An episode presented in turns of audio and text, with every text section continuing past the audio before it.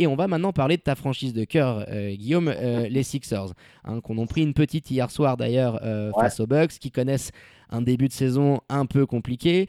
avant de parler un petit peu des trades des dernières heures, quelle est ton impression sur cette première partie de saison des, des troupes de Brett Brown?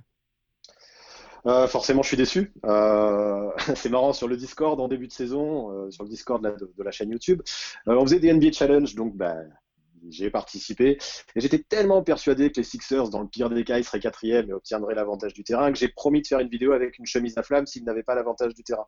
Donc je commence à regarder, je commence à regarder les prix pour les chemises à flamme là, et euh, c'est pas ce qui m'enchante le plus. Et, euh, et non, c'est pauvre en termes de jeu. Euh, je suis déçu un petit peu par par l'attitude de, Joel Embiid, son body language m'inquiète un peu. Je suis pas forcément inquiet par son association avec Ben Simmons, mais mais par l'implication que lui il a, notamment dans les matchs à extérieur.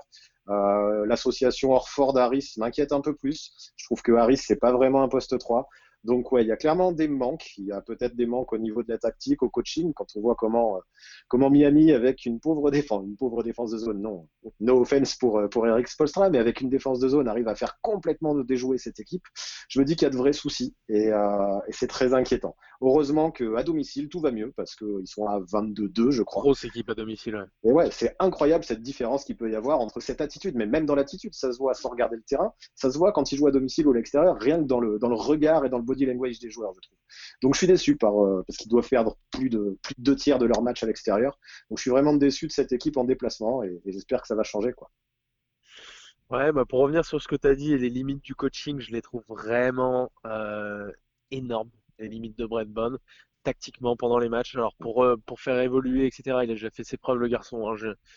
Je viens pas euh, remettre là tout en question, mais justement, tu parlais de cette défense en zone qui a été proposée par Miami, qui a aussi été proposée euh, par euh, Boston et Boston, vous en avez perdu un contre eux. C'est justement le dernier ou l'avant-dernier quand, ça avait, quand ça avait été proposé face aux Pacers également.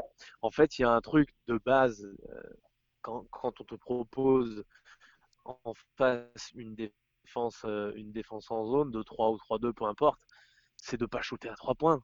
Parce que forcément, c'est ce que recherche l'équipe adverse. Donc, qu'est-ce qui va se passer? Si tu shootes à trois points, déjà, tu acceptes un petit peu trop facilement ce que te propose la, défense adverse. Je trouve que c'est toujours une mauvaise idée. Si tu les réussis, tant pis, ils vont arrêter de la faire, ils te la ressortiront un petit peu plus tard dans le match. Et là, si tu les mets pas, c'est une autre histoire. Par contre, si tu les rates, si tu les rates, qu'est-ce qui se passe? Bah, Exactement ce qui s'est passé dans les trois matchs que je viens de donner. C'est-à-dire que la défense en zone se resserre de plus en plus, laisse de plus en plus le, le shoot à trois, tu as une perte de confiance parce que tes premières possessions, toujours très très important tactiquement, défense en zone, mes premières possessions, je vais attaquer à l'intérieur. Exactement pour ce que je viens de dire. Parce que derrière, tu es dans un cycle infernal un petit peu. Et du coup, les Sixers, ils se retrouvent à envoyer des, cachous à trois points. Et puis, petit à petit, ben voilà, la, la confiance euh, s'effrite.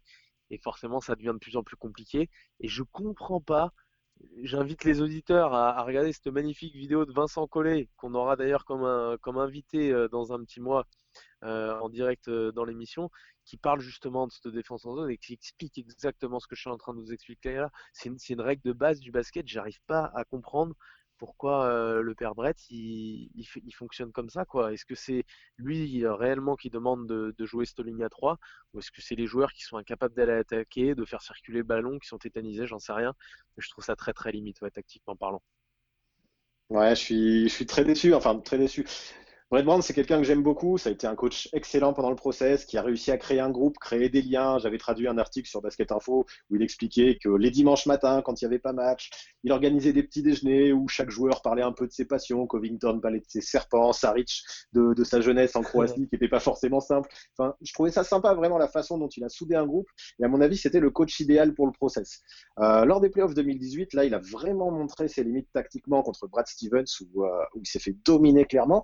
Par contre, pour moi, il y a eu, vraiment une éclaircie l'année dernière, euh, lors des playoffs 2019, où ben, voilà, on le sait, hein, Philadelphie a, perdu de peu contre les Raptors, mais plus ça va et plus je me dis que c'est pas par hasard euh, que, le, départ de Monty Williams fait du mal. Naville avait un gros rôle en tant qu'assistant Monty Williams, et même s'il y a eu Ime Udoka qui a été recruté, euh, il est peut-être pas à la hauteur de ce que de faisait Monty Williams.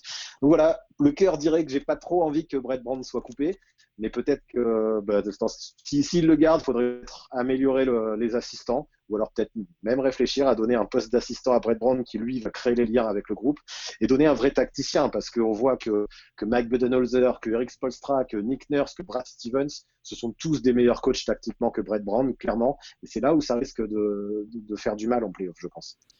Il y a des limites d'effectifs aussi. Il y a eu justement euh, les arrivées de Glenn Robinson et Alec Burks.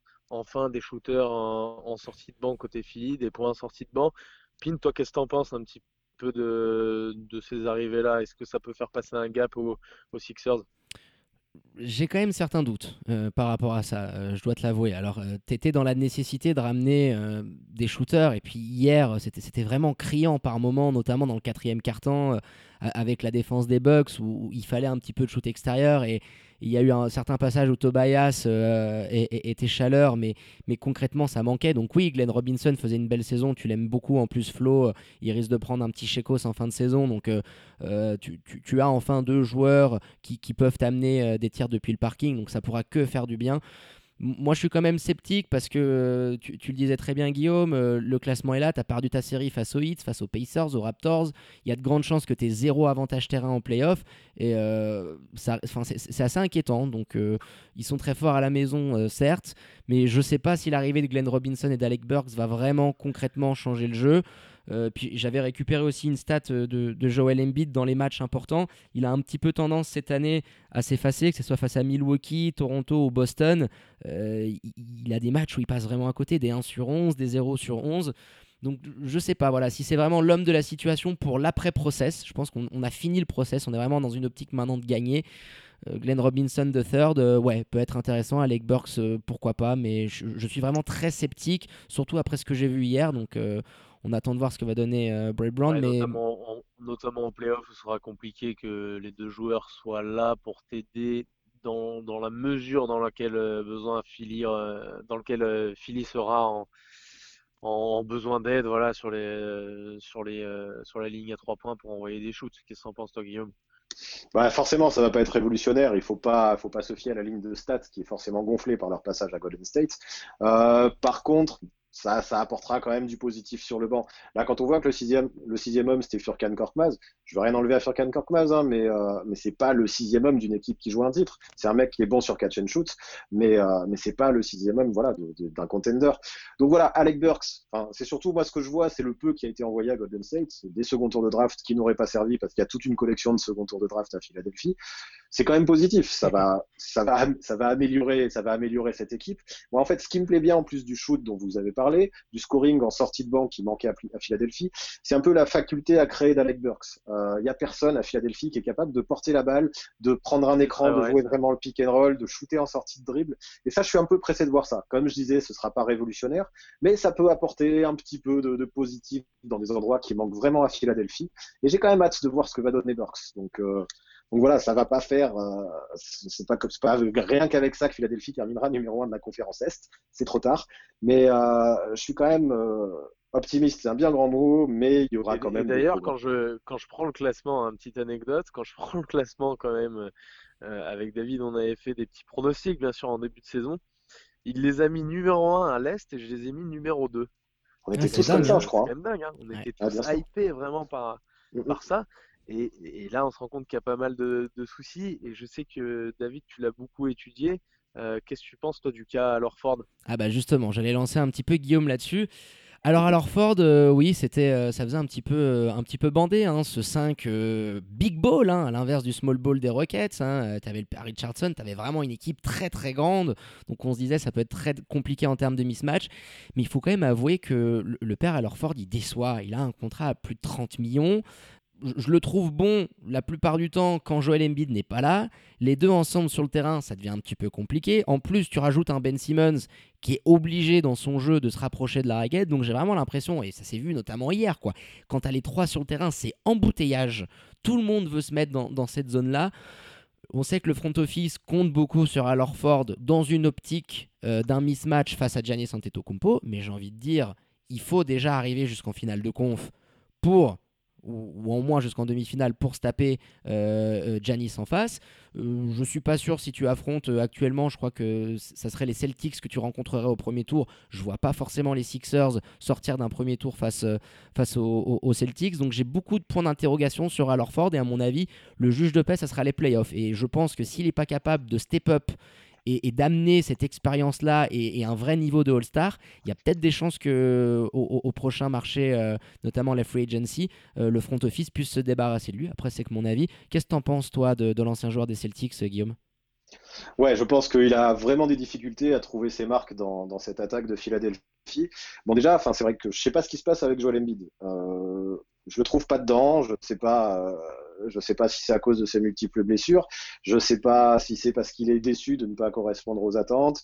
Euh, ouais, je sais pas ce qui se passe avec lui. Et donc pour Alorford, je pense que c'est encore plus difficile de trouver une place par rapport à un joueur qui n'est pas à son niveau. Donc il essaye de compenser un peu partout, alors qu'au final, les Sixers, ils auraient presque besoin d'un poste 4 qui passe son temps derrière la ligne à 3 points pour stretcher et qui va envoyer des bombes à 3 points. Et c'est ce que Orford fait parce que, parce que si je me trompe pas, ça doit être la saison dans sa carrière où il prend le plus de shoot à 3 points, mais c'est une, des deux saisons où parallèlement il est le moins adroit. Donc forcément, c'est décevant. Euh, surtout quand on connaît son contrat, Orford, qui est, qui est long, qui est cher. Mais bon, je veux pas non plus le juger trop vite, je veux pas non plus me précipiter parce qu'effectivement, ce sera dans les playoffs qu'on pourra juger ça. Euh, je sais pas, je me dis la vérité de la saison, la vérité des playoffs, c'est pas toujours la même. Et je veux pas être trop sévère trop vite avec lui. Je vais essayer d'oublier un peu son contrat. Je vais me dire ce qu'il peut apporter en défense par son expérience. Et, euh, et puis voilà, j'attends les j'attends les playoffs pour voir ça. Et, voilà, en attendant, mais peut-être que le mieux qu'il ait à faire, c'est de continuer à insister à trois points et de laisser un peu la raquette à Embiid et à Simmons. Quoi.